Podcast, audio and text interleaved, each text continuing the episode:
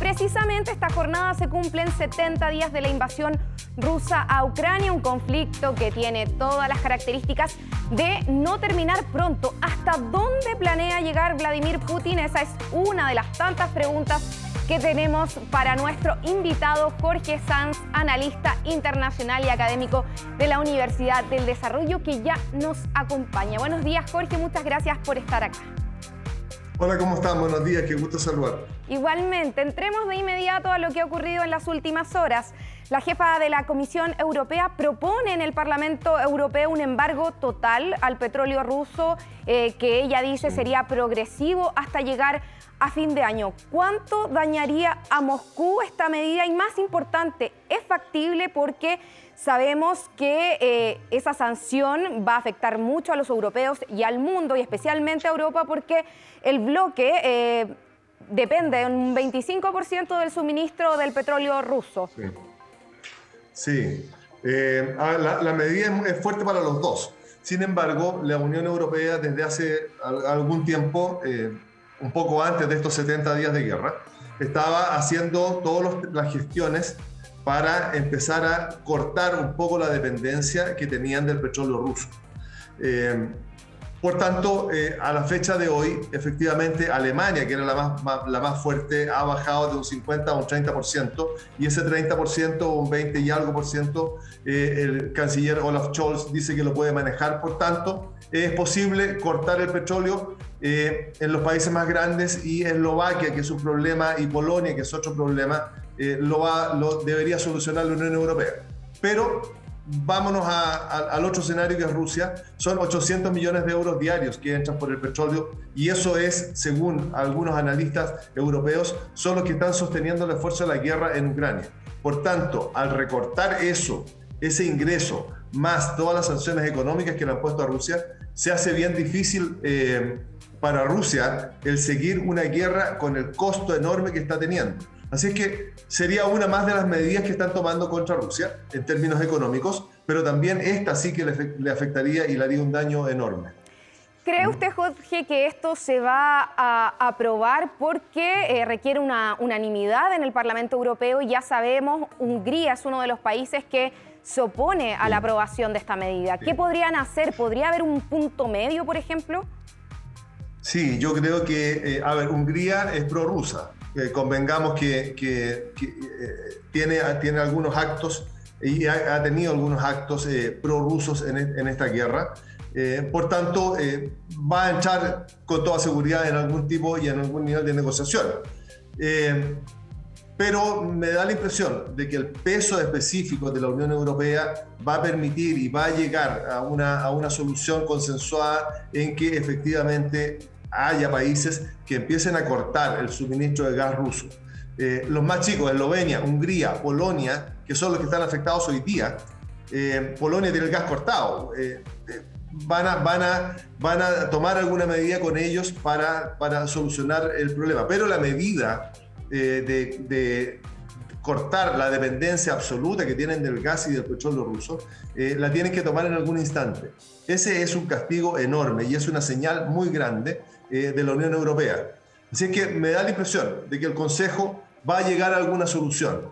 Eh, habían hablado de que era una solución en el tiempo, que era una solución consensuada, pero eh, ya hay declaraciones en que lo que se está buscando es cortarlo de una vez el suministro de gas y dentro de Europa solucionar el abastecimiento de los países que tienen más complicaciones.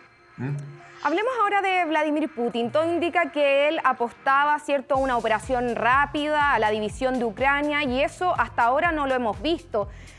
Todo también está apuntando que ahora él quiere o está llevando a cabo una guerra de desgaste em, que él conoce bien, ¿cierto? Lo ha hecho en otros lugares, lo último mm. fue su ayuda a Siria, pero ¿hasta dónde va a llegar desde su perspectiva Vladimir Putin con esto?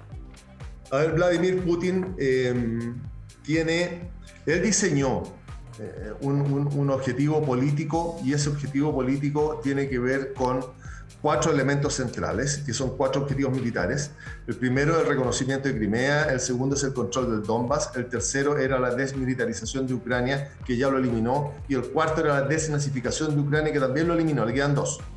Esos dos, eh, el Donbass y Crimea, teóricamente los tienen muy cerca. Sin embargo, al día de hoy todavía no puede mostrar un objetivo cumplido, un objetivo militar y político realmente cumplido. No lo ha logrado. No lo ha logrado por varias razones creo que cometió un error en, sobreestimarse a sí mismo. Eh, da la impresión, eh, en, el tiempo, en el análisis del tiempo, da la impresión de que hubo un conflicto político y militar en que primó lo político de efectivamente realizar una gestión por sobre las capacidades militares reales que tenía eh, Rusia eh, frente a Ucrania, frente al clima de Ucrania, porque Ucrania en sí mismo podía haber sido un, adversario más fácil, pero el clima de Ucrania y la preparación de la fuerza rusa eh, complotaron contra el éxito de estos cuatro o cinco días iniciales. Eh, por tanto, mientras no cumpla los objetivos, probablemente Vladimir Putin va a continuar en su ofensiva de lograr encerrar a Ucrania, eh, ha cambiado la desmilitarización de Ucrania probablemente por quitarle su condición de país marítimo y dejarlo mediterráneo. Es decir, en el sur de Ucrania no es solo Crimea, sino que además es conectarse, probablemente y por las señales que hay, con los separatistas de Transnistria, y ahí hay un corredor en el sur que bloquea el acceso de Ucrania al mar. Entonces, los objetivos han ido variando un poco, las señales de los objetivos han ido variando un poco, pero el problema que más apremia a Vladimir Putin desde mi perspectiva, primero es su imagen, eh, está decayendo su imagen, él expresa de su imagen de fortaleza y hoy día está decayendo. Y lo segundo es que eh, el discurso del Día de la Victoria del 9 de mayo también lo tiene ahí encima y hoy día no tiene un objetivo real que mostrar. Por tanto, ese discurso va a ser tremendamente importante para la continuidad de la guerra. Sí, Jorge. Porque podría ser. ahí quería preguntarte esto, algo específico, porque el próximo 9 de mayo, para contextualizar y también a saludar quienes se están conectando a esta hora con nosotros, el 9 de mayo es un día, tú lo mencionabas, simbólico, demasiado importante para el Kremlin, conocido como el Día de la Victoria, se conmemora el eh, triunfo de las tropas soviéticas sobre los nazis. Los analistas estaban hablando que se podía eh, generar un gran anuncio eh, como una manera de propaganda, ¿cierto?, por parte de Putin este día. Y justo hoy día en la mañana hay uno hay un agente, digamos, ruso que niega, por ejemplo, que se vaya a declarar oficialmente la guerra contra Ucrania. Pero también hay otras teorías que podríamos esperar para el día 9 de mayo. El 9 de mayo vamos a ver qué es lo que pasa el 8. Eh, el 9 de mayo es un día tremendamente importante y además Vladimir, es el día de la victoria, tú tienes razón en, lo que acabas de señalar. Eh, pero, y, y, si nos vamos a los objetivos iniciales de Vladimir Putin, era la desnazificación de Ucrania. Por tanto, ese concepto de nazificación es lo que se logra el 9 de mayo del año 45, la Segunda Guerra Mundial. Entonces, él probablemente tenía pensado juntar estos dos elementos. Eh, eso ya no está, ya no está funcionando. Por tanto, el 9 de mayo tiene que hacer algún anuncio eh, a Rusia primero, porque tiene que justificar estos 70 y tantos días de guerra al 9 de mayo, van a ser 70 y tantos días de guerra, 75. Eh, tiene que justificar esta guerra sin lograr, sin haber logrado un objetivo en todo ese tiempo frente a un adversario teóricamente bastante más débil que él. Ahí hay, hay un punto. ¿Qué es lo que va a decir? Y lo segundo, como no tiene un objetivo para justificar esto, eh, lo más probable es que culpe a Occidente de la, de la, de la resistencia ucraniana, es muy probable. Y lo segundo, y, y lo otro es que lo que se pensaba entre en, los analistas europeos y americanos es que eh, Vladimir Putin podría declarar la guerra oficialmente a Ucrania. Convengamos que hasta hoy día es objetivamente una guerra, sin embargo, eh, él, la, la, instala como una operación militar especial que va en ayuda de las repúblicas del Donbass porque Ucrania estaba haciendo un genocidio en, en el Donbass.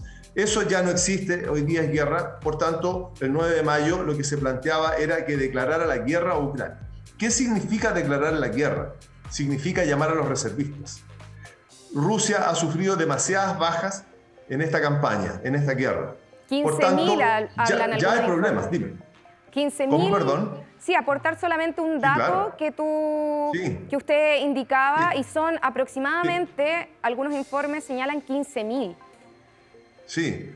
Eh, eh, nunca vamos a saber el número, eh, porque no lo va a dar, Ucrania lo va a dar y lo va a inflar, y Rusia lo va a dar y lo va a disminuir. No lo vamos a saber, pero convengamos que puede ser un número, pero son muchas las bajas que ha sufrido Rusia, más allá de las programadas, porque todas las guerras uno proyecta la cantidad de bajas que va a tener. Eh, así que son mucho más de las programadas. Y esta declaración de guerra del 9 de mayo probable eh, podría ser la posibilidad legal, la facultad legal de llamar a los reservistas. Los reservistas que tiene Rusia hoy día son casi un millón de personas. Entonces, involucrar a un millón de personas más significa muchos recursos más y significa un impacto en la guerra eh, bastante grande, porque se inicia esta guerra con 200.000. Entonces, incorporar un número tan grande como esa cantidad de reservistas que tiene, eh, necesariamente nos está diciendo dos cosas. Uno, que la campaña o la guerra no va en los términos que él quería. Y segundo, que la quiere terminar rápido y quiere justificar el no haber logrado los objetivos hasta ahora, en 70 días de guerra, frente a Ucrania, teóricamente menor.